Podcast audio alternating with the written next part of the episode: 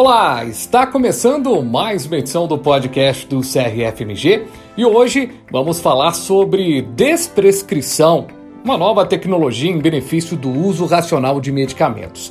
A nossa convidada é a doutora Luciene Alves Moreira Marques. Olá, doutora Luciene, seja bem-vinda e eu te peço já para se apresentar para os nossos ouvintes? Olá, primeiramente, muito obrigada pelo convite. Fico muito feliz em poder compartilhar sobre esse tema tão importante. Eu sou Luciene, sou professora na Universidade Federal de Alfenas, a Unifal-MG. Atuo na área do cuidado farmacêutico e atualmente eu sou a vice-coordenadora do programa de pós-graduação em assistência farmacêutica do Polo Unifal-MG. Muito bem, agora que a gente já tem a apresentação, doutora, no cenário farmacêutico, o que é a desprescrição e qual que é a importância dela para o paciente? A desprescrição, ela é um ato que consiste em reduzir ou até mesmo parar com a utilização de medicamentos que podem, a longo prazo, trazer algum prejuízo para o paciente. Isso é de fundamental importância porque muitos pacientes atualmente utilizam medicamentos que deveriam ser usados por um determinado período de tempo e esses pacientes utilizam por muitos e muitos anos, trazendo sérias consequências à sua saúde. Pois é, tem muita gente nessa situação, né, doutora? E, e acabo também tendo uma oportunidade de te perguntar em que circunstâncias é, essa desprescrição pode ser realizada e para quais classes aí de medicamentos a gente está falando. É importante frisar que a desprescrição ela vai ser feita pelo médico prescritor. É, no entanto, o farmacêutico ele tem um papel fundamental nesse processo, né, no processo de auxílio do prescritor, auxílio do paciente e monitorização de alguns efeitos que podem aparecer durante o processo de retirada do medicamento. Por exemplo, alguns medicamentos que podem ser é, envolvidos na desprescrição são os inibidores da bomba de prótons, né, como omeprazol, esomeprazol, é, lanzoprazol e outros da mesma categoria. Também pode ser feita desprescrição e é muito importante de benzodiazepínicos, como diazepam, clonazepam, alprazolam.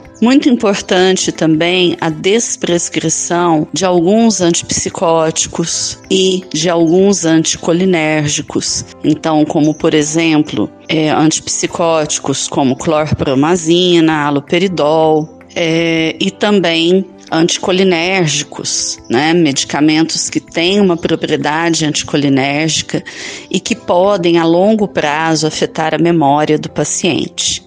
Agora, qual que é a melhor forma de abordar este procedimento com o prescritor? É o médico, né, prescreve, e aí como é que é feita essa abordagem pelo farmacêutico e qual o resultado que se espera de outros profissionais da área de saúde no que diz respeito à desprescrição? Normalmente a abordagem ela é feita através de carta ao prescritor. Eu citei o médico, mas pode ser também né, o cirurgião dentista ou outro prescritor legalmente habilitado. No caso, a carta ela traz informações a respeito da farmacoterapia do paciente, a respeito da necessidade de desprescrição de um determinado medicamento e uh, orientações sobre como proceder nessa desprescrição. A melhor forma é através da carta. No entanto, se o farmacêutico trabalha numa unidade de saúde e ele tem né, acesso ao prescritor, ele consegue né, ter um contato ali pessoalmente,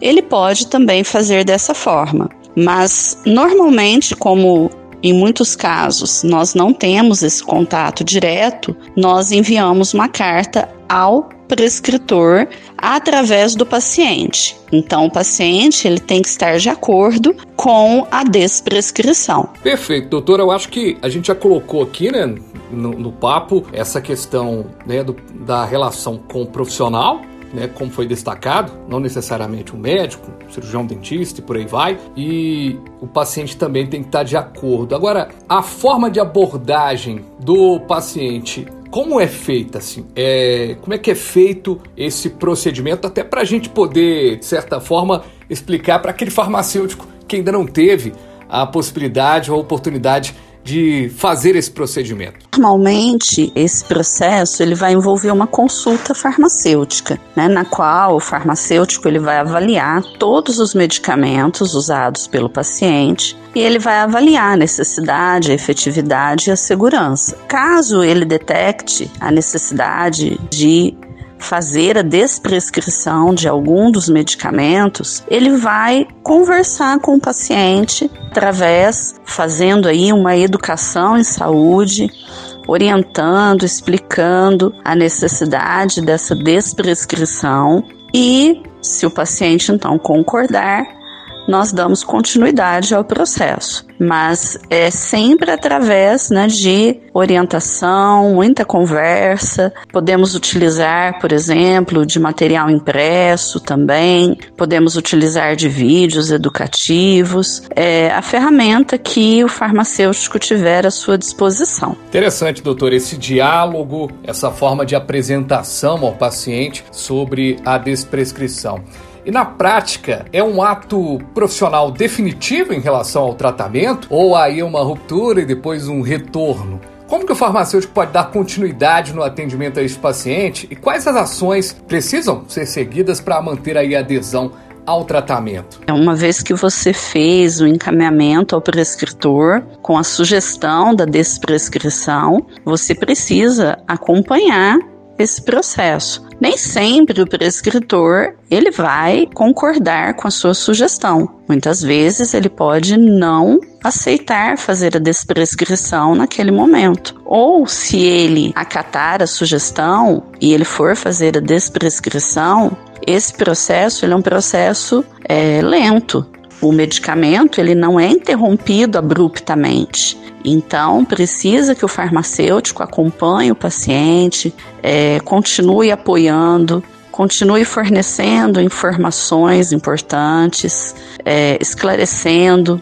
Alguns efeitos aparecem né, após a retirada do medicamento ou após a diminuição da dose. Então, isso é muito importante, o farmacêutico estar é, acompanhando, monitorando esse paciente, porque senão o paciente ele não vai conseguir ficar sem utilizar o medicamento. É o que acontece em algumas situações em que ele tenta, por exemplo, interromper o uso do benzodiazepínico, né, do alprazolam, do lorazepam e etc, sem nenhum acompanhamento. E ele não consegue né? Ele, ele muitas vezes fica um, dois dias sem utilizar o medicamento e ele volta a utilizar porque ele se sente muito mal. Então ele fez o processo de retirada, né, sem nenhuma orientação.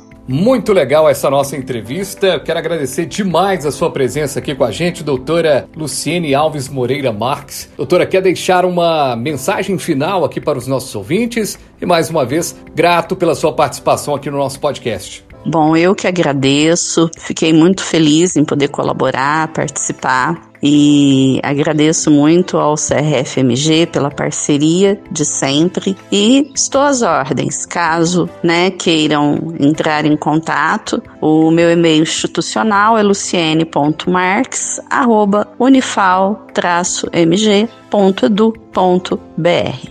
Muito obrigada.